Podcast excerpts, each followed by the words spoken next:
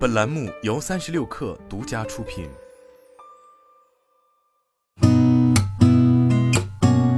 八点一刻，听互联网圈的新鲜事儿。今天是二零二二年十月十一号，星期二，早上好，我是金盛。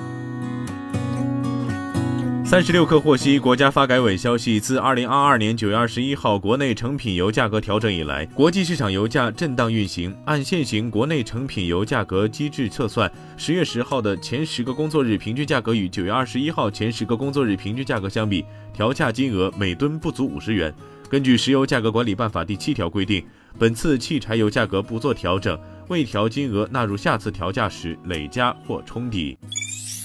据财联社报道，记者从多个独立信源获悉，黑鲨近期正在大幅收缩岗位数量。此次岗位裁撤涉及公司各个部门，裁员比例近百分之五十，其中 VR 项目为裁撤的重灾区。年初招聘的大量 VR 业务员工被裁撤，仍处于试用期的岗位均一次性取消。知情人士表示，腾讯对黑鲨的收购计划搁浅，或是导致黑鲨裁员的一大原因。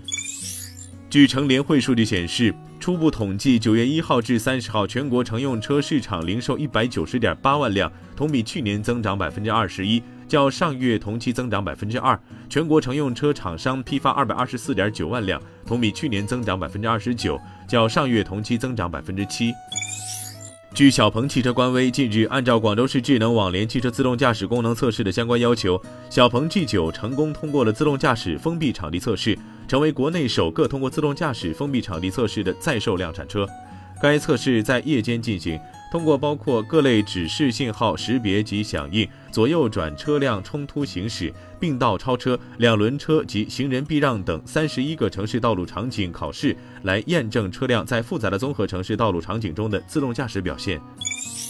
据报道，日前在卖卖平台上认证为阿里巴巴集团员工的用户爆料，淘宝八十八 VIP 在双十一周期内将与腾讯视频打通，正内部灰测腾讯视频年卡权益。有用户在评论区表示已经完成申领。截至发稿，淘宝和腾讯视频双方均未就打通权益一事作出回应。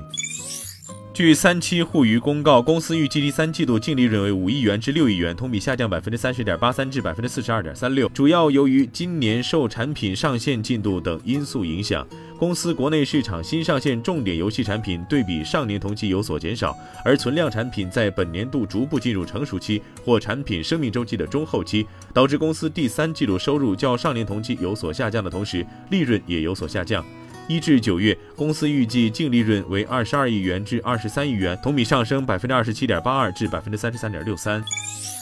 据 TechWeb 报道，苹果分析师 Mark Gurman 表示，苹果将在二零二四年前将大部分产品接口转变为 USB-C，比如 iPhone 十五系列将在二零二三年秋季换到 USB-C 接口，可能在二零二四年三月发布一款带有 Lightning 接口而不是 USB-C 的新 iPhone SE，在欧盟地区售卖。入门款 iPad 预计在今年年底前切换到 USB-C，所有 AirPods 型号和 Mac 配件都有可能在2024年前过渡到 USB-C 接口。今天咱们就先聊到这儿，我是金盛八点一刻，咱们明天见。